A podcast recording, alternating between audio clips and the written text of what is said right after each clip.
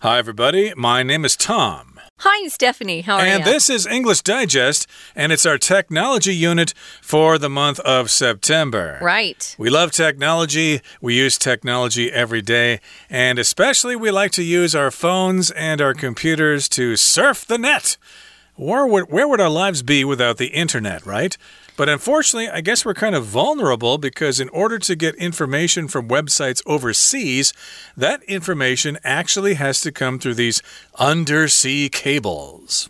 Yeah, it really does put us at a uh, at a disadvantage, I think, because how easy would it be just to cut those cables and we would not be able to communicate with some of these uh, other places that we need to. We're going to talk about some of these words, some of the technology. It might get a little bit, uh, I don't know. Uh, complicated for me. I'm not into this kind of uh, high tech, but we will tell you about how these undersea uh, cables uh, how they came to be, the history behind them. That's very interesting. And you'll learn some really important vocabulary words and phrases. Let's get started.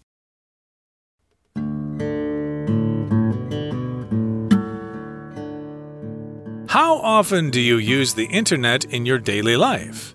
If you were told to mark down each time you accessed a service made possible by the internet, you would lose count almost as soon as you started.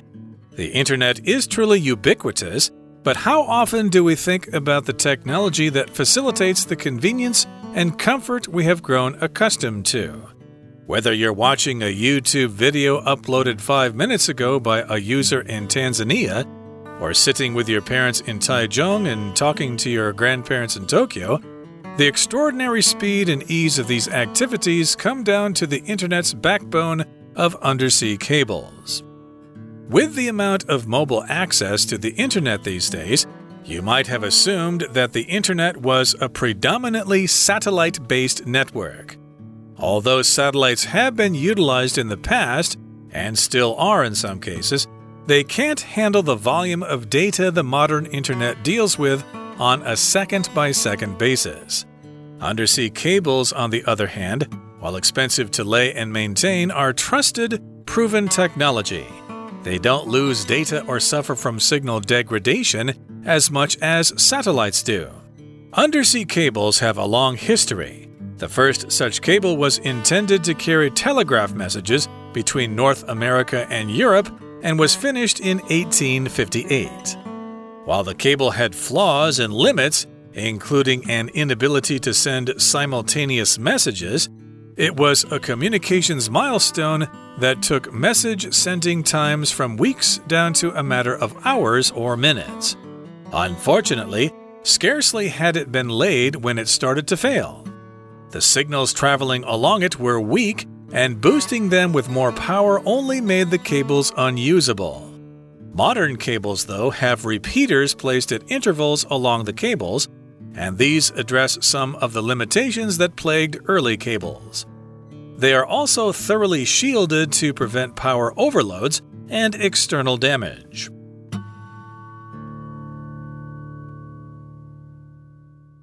Okay, guys, let's look at the title first here. It says Undersea Cables Weave the World Wide Web. So, how often do you use the internet in your daily life? If you were told to mark down each time you accessed a service made possible by the internet, you would lose count almost as soon as you started. Now, I know Tom doesn't buy much on the internet. I shop online all the time. I think that's the Really, almost the only way I shop is online. Yeah, I only buy ebooks on the internet these days, but I do access the internet internet quite frequently on a daily basis because there's always some information. I always want to read some news items from various websites to check Facebook and Instagram and stuff like that. So I think most of us probably access the internet uh, countless times during the day. So, yeah, if you had to mark down each time you accessed a service made possible by the internet, you'd lose count almost as soon as you started. You just do it so often. It's the first thing you reach for when you wake up in the morning. Where's my phone? I need to check things out right away, even before I get out of bed. Now, the internet is truly ubiquitous, But how often do we think about the technology that facilitates the convenience and comfort we have grown accustomed to? Now, if you describe something as being ubiquitous, that just means it's pretty much everywhere. Like in Taipei here, yellow taxis are ubiquitous or convenience stores are ubiquitous. You see them everywhere. Coffee shops, drink shops are very popular, uh, especially here in Taipei. People love their drinks, whether it's, uh, I don't know, a Bingxia, which is a slush drink, or just, you know, the bubble milk tea, which is very popular. Yeah, anything that is described as being ubiquitous is just found everywhere or exists everywhere. But how often do you think about the technology that facilitates the convenience and comfort we have grown used to or accustomed to? If something facilitates something else, it just means it's making it easier for an activity to happen or a process to take place. Often you'll have facilitators if you are in business and you go to a workshop, I was often a facilitator at workshops on how to how to do uh, good presentations.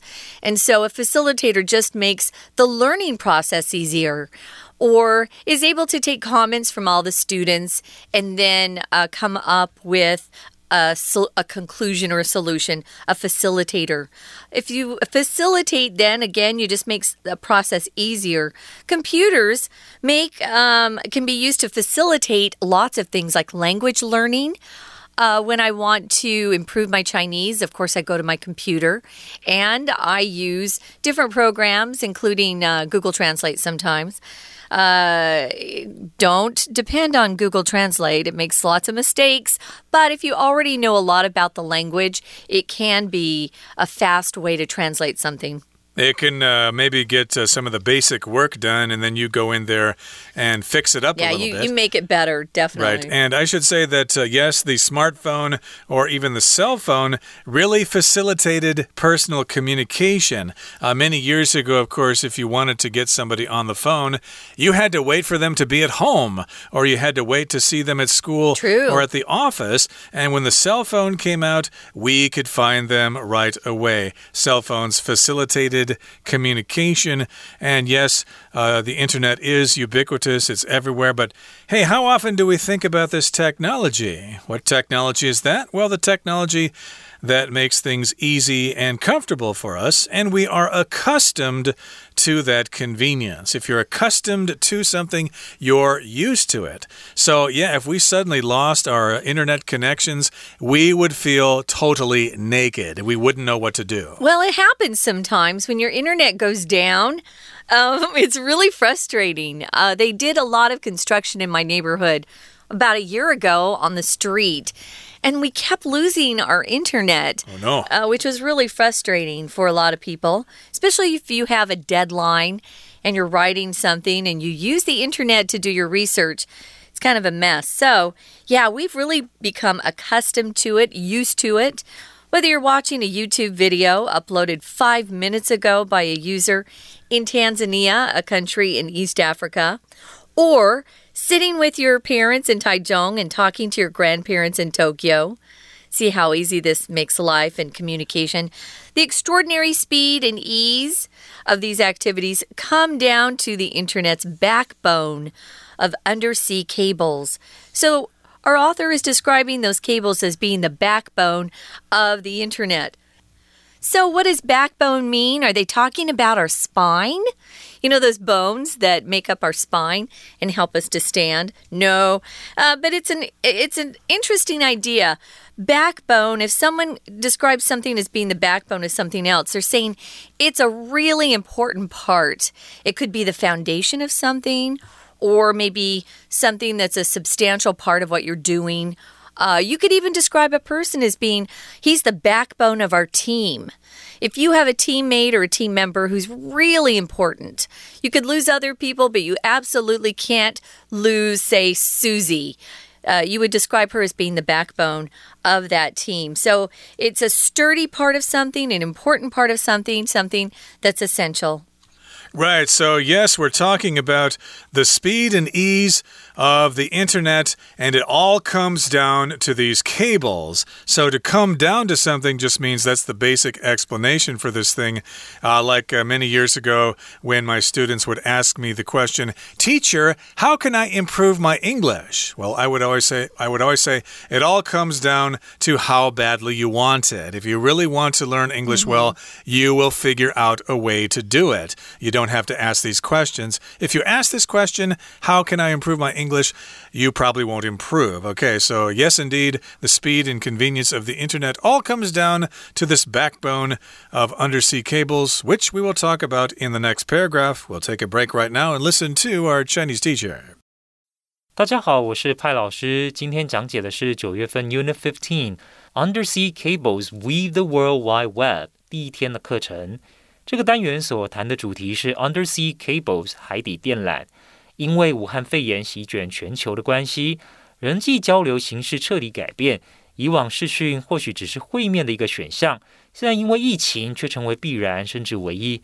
不过，大家有没有想过，如果网络停摆了会怎么样？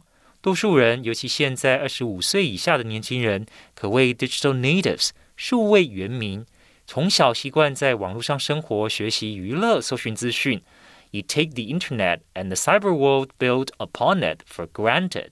好像生活中网络就跟马路一样，是理所当然的基础建设。不过，各位真的了解我们在网络上是如何串联起来的吗？至少老师个人从这个单元学习到不少，知道海底电缆架设的来龙去脉，也知道维护的重要性。我们现在一起来看几个学习的重点。首先，请看到第一段的最后一句：Whether you are watching，这里一直到 undersea cables 为止。请特别注意 weather。weather 呢有两个意思。再来，我们先讲第一个意思，它表示不论，是一个副词连接词，后面呢是接着逗点之后呢是接着主要的子句。比方说，whether you like it or not，不论你喜不喜欢，I'm going with you。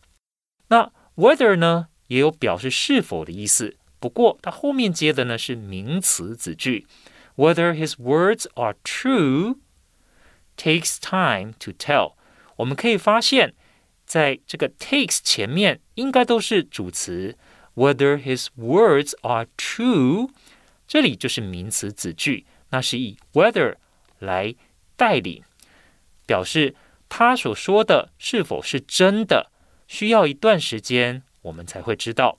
接下来，请同学看到 come down to 这个片语。A comes down to B，表示 B 是最主要的决定因素，最主要的影响。我们比方说，啊，可能 Sam 跟他妈妈在对话，Sam 问妈妈：“Mom，do you think I will get into the top university？” 妈妈，你觉得我们有可能考上啊第一志愿呢？妈妈回答：“It all comes down to how hard you are willing to work for it。” ”那就要看你到底有多认真，付出有多少。We're going to take a quick break. Stay tuned. We'll be right back.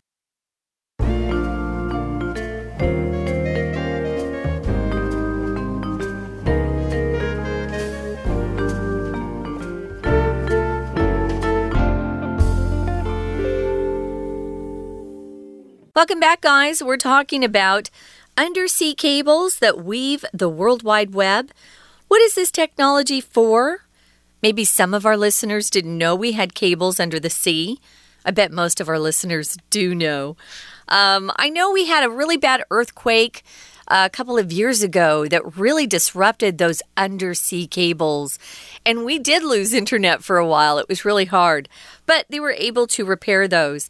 We know that uh, these cables are considered to be the backbone of the internet, our connection to the rest of the world. You know, we're just a little island here. We definitely need the internet in order to do business and uh, communicate with other people, uh, especially our families, if you have uh, relatives who are living in other places, other countries. So, yeah, that uh, cable cable underneath the sea is definitely the backbone of the internet. Now, with the amount of mobile access to the internet these days, you might have assumed that the internet was a predominantly satellite based network. Some people might have thought that. I did think that a lot of our internet was still satellite dependent or uh, satellite based, uh, where you would really need the satellites working in order to have the internet. But actually, it's the undersea cables that are the predominant uh, connection, you could say, so that we uh, can communicate through the internet. Yeah, I'm. Uh, I was the same way, of course. Uh, this is the era of high technology, so of course our internet traffic is going via satellites. But uh, actually, it's not true. It's actually going through these cables here. So yes, most of us probably assumed that the internet was a predominantly satellite-based network and although satellites have been utilized in the past and still are in some cases, they can't handle the volume of data the modern internet deals with on a second by second basis. Okay, so yes, indeed, they do use the satellites sometimes, but there's just too much traffic out there. Satellites can't handle all that data, so they have to go someplace else. All of us are online pretty much uh, at least half the day getting information from overseas, from Instagram or Facebook or wherever. So, yeah, that uh, traffic just cannot be handled by a couple of uh, satellites in space. Yeah, so satellite. What is a satellite? Did we talk about that? Not it's yet, a, but we can. Yeah, it's a manufactured object. They actually produce these. And um, it's intended to circle the Earth or the moon um, it could circle another satellite or another celestial body, it says. Satellites here are man made, though. We also talk about some of these. Um, these uh, natural things in life that orbit something else, those are also referred to as satellites. But here, we know satellites are produced by companies usually. Uh, sometimes, if the country is too small, the country will uh, actually manufacture the satellite and then shoot it into space. And it's through those satellites that some of these, for example, TV networks are able to um, have reporters in one state and they're giving a report and it goes into the station. Uh, they actually are using satellites, not undersea cables. Um, and you have to pay for that satellite time, it's called. And once the time ends, uh, your connection disappears as well. So that's a satellite. Yeah, I thought we were still depending quite a bit on satellites because we hear about uh, new satellites going up all the time. Uh, indeed, but again, the main traffic goes through those cables. So, yes, we do utilize satellites sometimes, but for the most part, we use those undersea cables. And yes, we're dealing with all this data or data on a second by second basis. Sometimes we say day to day basis, but uh, we're talking about a really short time here. So, we're saying second by second basis. And undersea cables, on the other hand, while expensive to lay and maintain, are trusted, proven technology. Uh, they don't lose data or suffer from signal degradation as much as satellites do. So, yes, we've got those undersea cables. Uh, on the other hand, when we're comparing them to satellites, they are expensive to lay, even though they are expensive to put under the sea and they are expensive to maintain. They're still trusted and they still are proven technology. We've used them before and we've relied on them before, so we're going to continue to use them. It says here they don't lose data or suffer from signal degradation. Uh, degradation is the noun form of the verb to degrade. To degrade just means over time uh, or over the process of something, something becomes less and less effective or becomes worse and worse, degrades. So, yeah, they don't suffer from signal degradation as many of the satellites do, as much as satellites do, at least. Satellites, there's a lot of distance between, I guess, shooting up there and hitting the satellite and then coming back. So, yeah, the cables work better that way. Undersea cables have had a long history. The first such cable was intended to carry telegraph messages between North America and Europe, probably New York City and London, I'm just going to guess, because that's where all the activity was at least business wise and politically, between those two continents, North America and Europe. It was finished back in 1858. Wow, that was a long time ago. Yeah, and they were for telegraph messages, which used Morse code. Uh, that's how they communicated then. Uh, those would all represent letters and numbers and stuff like that. And that's how they communicated then. And uh, this is interesting here that cable was finished way back in 1858. So they were able to send Europe news of the American Civil War at the time.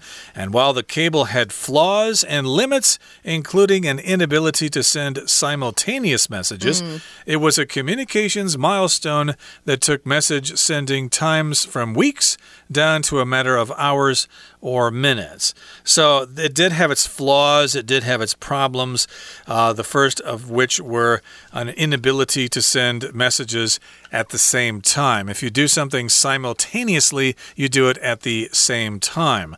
Uh, it was raining and thundering simultaneously, there was rain and thunder at the same time. Yeah, so only one message could go across at one time very um, basic service, you could say. So it was a communications milestone. If something's a milestone, it means you're in a long process, but this was a very good point to reach. You feel like you've accomplished, you know, just part of your goal, but you have to kind of celebrate your milestones. Well, it took messages um, from weeks to arrive to just hours or even minutes. So it changed life a lot for the people back then. Unfortunately, scarcely had it been laid when it started to fail. So you can tell they didn't have a, a very um, tough uh, cable. You know, it was it was uh, the degradation was happening very fast, so it didn't last long. Uh, they don't tell us why that was the case. Maybe it was the quality of the cable. I don't know. But today we have much better cables. Hopefully, we do. So, again, scarcely had it been laid. Basically, as soon as they laid the cable down, it began to fail, and the signals traveling along the cable were weak, and boosting them with more power only made the cables unusable. So, yeah, it was a long distance between Europe and North America, so they had to boost or increase the power of those signals at various intervals along the cables. So here it says modern cables, though, have repeaters placed at intervals along the cables. So, a repeater, of course, is where they get the signal and then they send it out again at uh, uh, with more power. Uh, they do that with radio signals as well. If you're uh, using ham radio, uh, you'll go through repeaters to get your signal around the world, and uh, that will help address some of the limitations. That has addressed some of those problems that plagued early cables. To plague just means it's a problem that you have difficulty getting rid of. Right. Interval here could be um, it could be a break in time or space. So you could have intervals that were just uh, breaks in the amount of time. Maybe you had a 10 minute interval uh, where you got to, you know, relax and enjoy yourself, and then you went back to class for the other time. You can also have intervals of space, and that's what they're talking about here. So they had these repeaters every so often. We don't know how far apart they were, but they were um, placed at intervals along the cables. Um, interval is also used as the other word for intermission in England. So if you go see a show, if you're on West End and you go to a play, in America, we say, oh, there's a half hour intermission where you get up and you get a drink and you maybe get a snack, go to the bathroom. But if you go to the UK and you go to see a show, it's called the interval. I thought that was weird. Interesting. yeah. And again, about cables, they are also thoroughly shielded yeah. to prevent power overloads and to prevent external damage. So they're shielded, they're protected with extra layers, and of course, they want to protect it from overloads when there's too much electricity, and also you want to protect the cables from external damage like sharks, which we'll get to in our next program. And here, external just means coming from the outside, the opposite is internal. So, yeah, they need to protect it from uh, damage from the outside, like sharks or earthquakes or whatever. Okay, that brings us to the end of our explanation for today. Let's listen now to our Chinese teacher. 随着太空科技的快速进展，或许有一天，立方卫星 真的会带动六 G 行动网络的普及。但课文第二段告诉我们，至少到目前为止，海底电缆相较于卫星，还是比较适合作为跨越全球的网络骨干。不过，海底电缆本身 刚开始也是有些问题，经过不断改良，才越来越稳定可靠。好，我们现在一起看一下学习重点。第二段的第一个句子，with the amount of mobile access 这一个句子，好，请看到逗点之后的这个主要子句，You might have assumed that the internet was a predominantly satellite-based network. Might 后面加上 have，再加 pp，这表示对过去可能性的猜测。比方说，The truck crashed into the tree. 有一辆卡车撞到树了。The driver might have been drunk driving。那一般而言，我们通常就会猜测驾驶是不是有喝酒。The driver might have been drunk driving。驾驶可能有酒驾。或者我们看到地上是湿的，就会推测刚刚可能下过雨。The ground is wet. It might have rained a while ago. The ground is wet. It might have rained a while ago。最后一句，请看，Undersea cables, on the other hand, while expensive to lay and maintain, are trusted, proven technology。好，请同学特别注意到，这里这个 while 其实是插入的句子，那它省略掉了 while they are expensive to lay and maintain。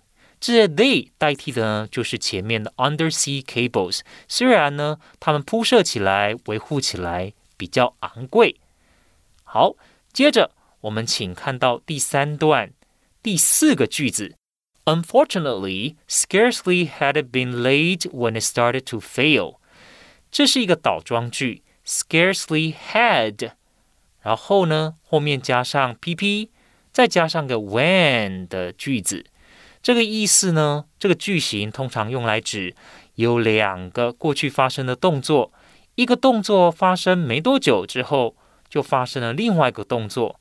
比方说，Scarcely had we broken up when my ex-girlfriend started to date a new guy。好，可能你的朋友很伤心的告诉你，就是他和前女友分手了。让他更伤心的是，他们分手没多久。这个前女友就跟另外一个男生又开始约会了。Scarcely had we broken up when my ex-girlfriend started to date a new guy。好的，以上是我们今天的中文讲解，谢谢大家。That's it for today, everybody. But please join us again next time when we continue to talk about those undersea cables and how important they are when we want to access the internet. From all of us here at English Digest, I'm Tom. I'm Stephanie. Goodbye. Bye.